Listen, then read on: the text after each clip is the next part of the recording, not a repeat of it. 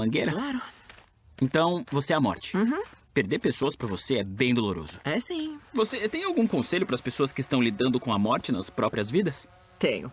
Bom, eu vou te falar a melhor coisa que alguém poderia fazer durante a vida, na minha opinião, é estar presente de fato, nos momentos marcantes, 100% presente, seja diante de um morto, seja na presença de uma placenta, com um recém-nascido molenga É. e todo coberto de muco. Sei. Esses são os momentos em que lidamos com vida e morte e que são extremamente raros.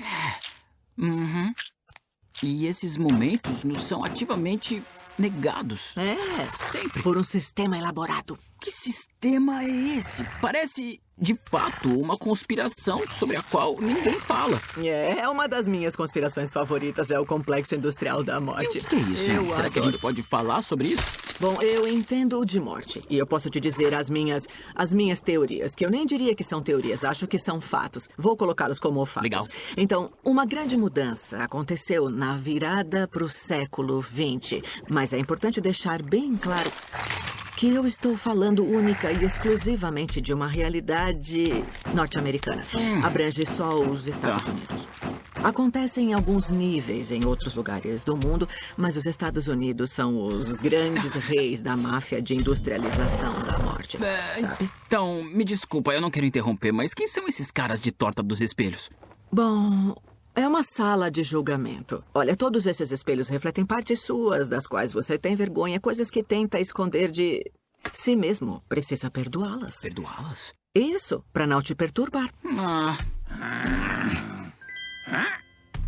Olha só, durante a Guerra de Secessão surgiu o costume do embalsamamento, que é o tratamento químico de um corpo para que ele se mantenha inteiro e a decomposição demore mais para acontecer. isso aconteceu porque as pessoas estavam morrendo longe de casa e as famílias queriam. É... ah, tá, tá, exatamente, entendi. exatamente. Na época da guerra, muitos soldados do norte iam para o sul, morriam no campo de batalha. Era muito importante no etos protestante da época que a família visse o corpo.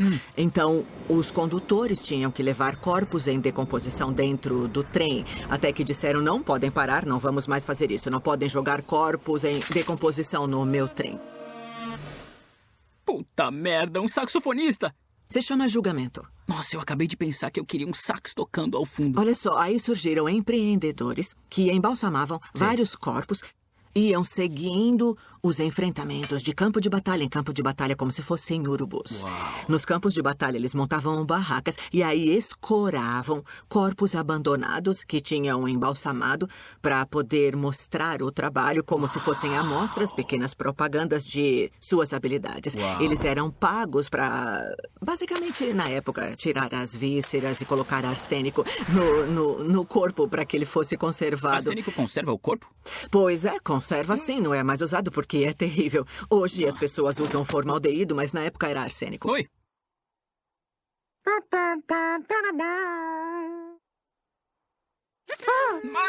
Ei, é a minha mangueira, eu preciso dela. Vê se cresce. Bom, onde eu estava era arriscado, mas mandavam o corpo pro norte e ele ficava conservado pelo período da viagem, o que foi uma inovação interessante. Mas Não, o que não, não, não, aconteceu... peraí, parou. É muita informação e uma informação muito interessante. É que então vai essa com é a calma. introdução, a gente ainda nem chegou na explicação em si. Sai isso aqui. Vai morrer depois de pisar numa bola de ping-pong. Tá legal, então os corpos dos soldados chegavam num trem. Isso. Cheios de arsênico? Não, cheios de serragem, na verdade. Na época, o processo consistia na retirada das vísceras dos órgãos internos, que são os primeiros a entrarem em decomposição. Isso começa na parte melequenta do Entendi. corpo. Então, os órgãos internos eram retirados, o corpo era recheado com serragem ou algo que, ahn, sei lá, mantivesse a barriga estufada e todo o resto do seu corpo, o sistema circulatório era preenchido com conservante. Esse tipo de processo foi uma inovação e tanto para a época. As pessoas queriam enterrar os corpos dos filhos e isso só era possível graças a esse processo. Claro. O problema é que esses mesmos homens perderam trabalho quando a guerra acabou e isso virou um problema. Era o ganha-pão deles, então tiveram que convencer o resto do país de que embalsamar era mais higiênico. Uau. Acontece que esses homens cruzaram o país inteiro vendendo seus conhecimentos, começaram como vendedores, basicamente, iam de cidade em cidade dando cursos de embalsamamento, dizendo: venham todos, aprendam a embalsamar. Faz todo sentido, é. Curti esse cara. Uhum. A grande reviravolta, a sacanagem que deu certo, foi que na virada do século XX começaram a espalhar a ideia com base em estudos científicos que já eram bastante fracos e ridículos para a época de que o corpo morto era perigoso de é, alguma forma. Foi o que eu pensei. A não ser que a pessoa que morreu tivesse ebola, ou então gripe aviária, ou alguma dessas doenças infecciosas incrivelmente potentes e raras. E nesse Peste. caso, nesse caso, o sistema de saúde coletaria o corpo na hora e claro. mandaria para cremação. Não tem motivo para não fazer um Pelo funeral em casa. Grana. É, exato. O seu pai teve ebola, que pena. Mas, olha só, o governo vai pagar pela cremação. Tirando nesses casos, o corpo quase que instantaneamente se torna mais seguro. Já passou. No segundo em que morre, porque todos os vírus e bactérias acabam morrendo na sequência, eles não vivem no corpo morto. Fora que as vias de transmissão infecciosa numa pessoa que está doente ou morrendo são quais? Tosse, espirro, fezes, sangramentos, todas essas coisas que param de acontecer quando a é, pessoa é. morre. É óbvio. Então, isso é positivo. Não apresenta risco nenhum para a segurança dos vivos. Ah, Agora imagine que seu pai fique numa unidade de cuidados paliativos sendo lavado, cuidado e tudo mais. Ele não representa um risco para ninguém. Certo. Isso não muda nada quando ele morre. É a mesma coisa. É a ele mesma não... coisa, ah, senão mais seguro. Então, é tipo... Ah, meu Deus, isso é uma coisa tão bizarra. E não se esqueça de que os humanos cuidaram de seus mortos em casa por dezenas de milhares de anos, Mas por toda então... a história. Isso é o básico. Sinceramente, só nos últimos 100, 120 anos que houve essa mudança de ideia criada pelos embalsamadores. Aqueles homens de que falamos venderam a ideia de que embalsamadores embalsamar o corpo do morto tornava ele mais seguro para a família, desinfectando, tornando é. ele aceitável e seguro para os familiares verem. Entendi. Antigamente eram principalmente as mulheres que ficavam em casa, lavavam, assistiam e deitavam o corpo. Aí, de repente, surgiram esses homens que não são parte da família, que são profissionais de fora, dizendo: não é seguro fazerem isso. Nós vamos ter que buscar o corpo, fazer ele passar por um processo de embalsamento e te cobrar por isso. Puta merda. Mas então, como assim assistiam o corpo? Assistir no sentido de cuidar do corpo e deitá-lo ah, para tá, que a tá, família tá, tá venha prestar suas homenagens, basicamente. Aí, de repente, tudo mudou no início do século XX e se converteu nesse. nesse modelo financeiro. Ah, que saco! Onde é que eu estava? Ah, é. Esse modelo capitalista da morte. No qual o corpo precisa ser levado a uma casa funerária para que eles limpem, drenem o sangue e coloquem químicos. Uau! Passem maquiagem, coloquem numa roupa bonita e te vendam um parente de volta. Eles não podem permitir que as pessoas saibam disso.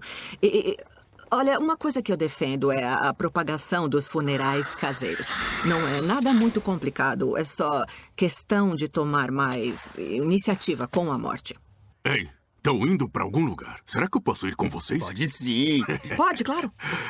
Adoro essas metas.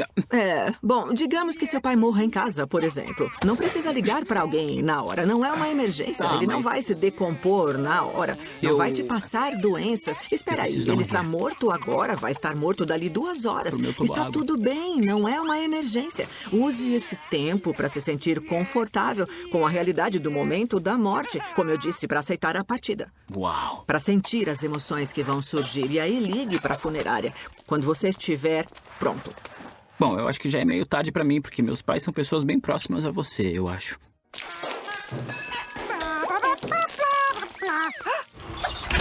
Ué! Hum, volta aqui, ladrãozinho de mangueira! Olha, nos dois casos, nas duas mortes, bom, o meu pai e a minha mãe morreram e foi muito. Eu não tive essa conversa. Uhum. Ninguém virou pra gente na época e falou assim: escuta. Entrem! O corpo não tá doente. Não, ninguém falaria isso. Não é costume falar. Não mesmo.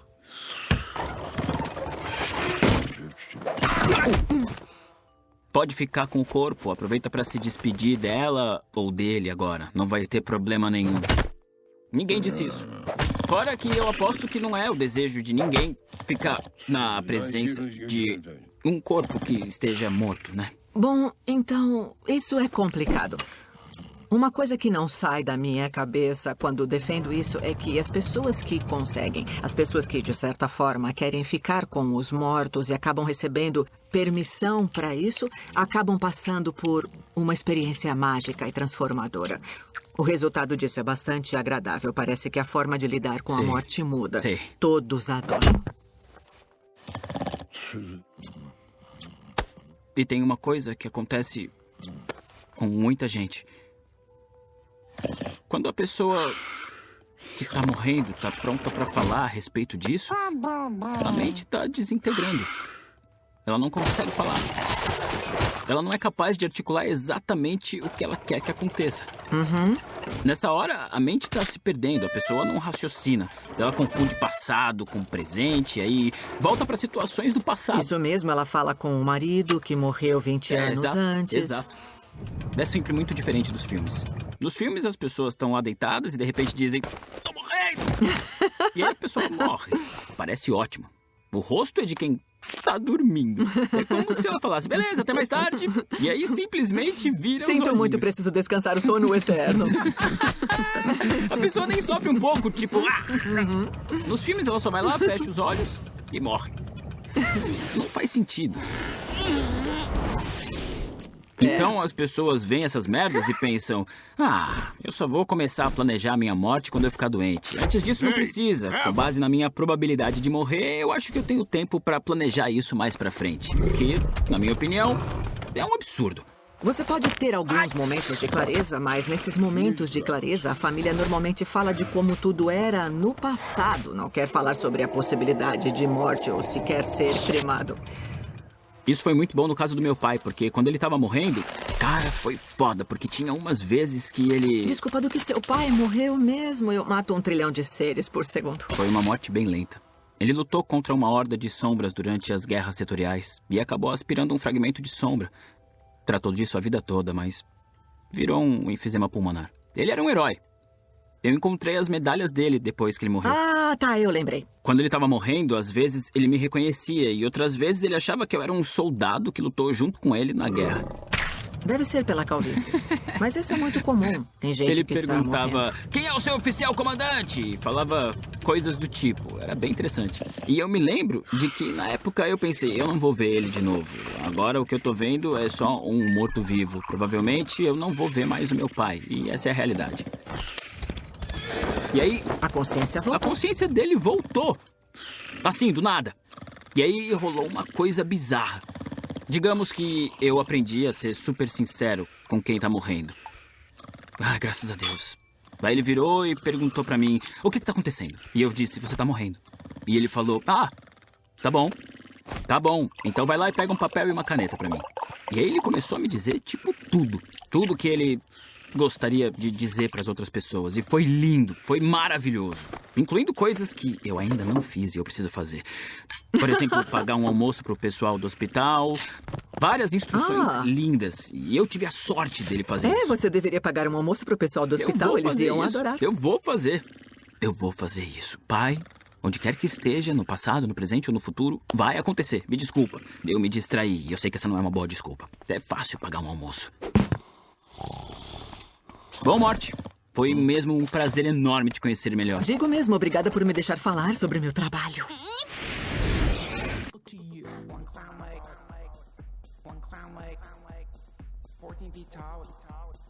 One clown mic,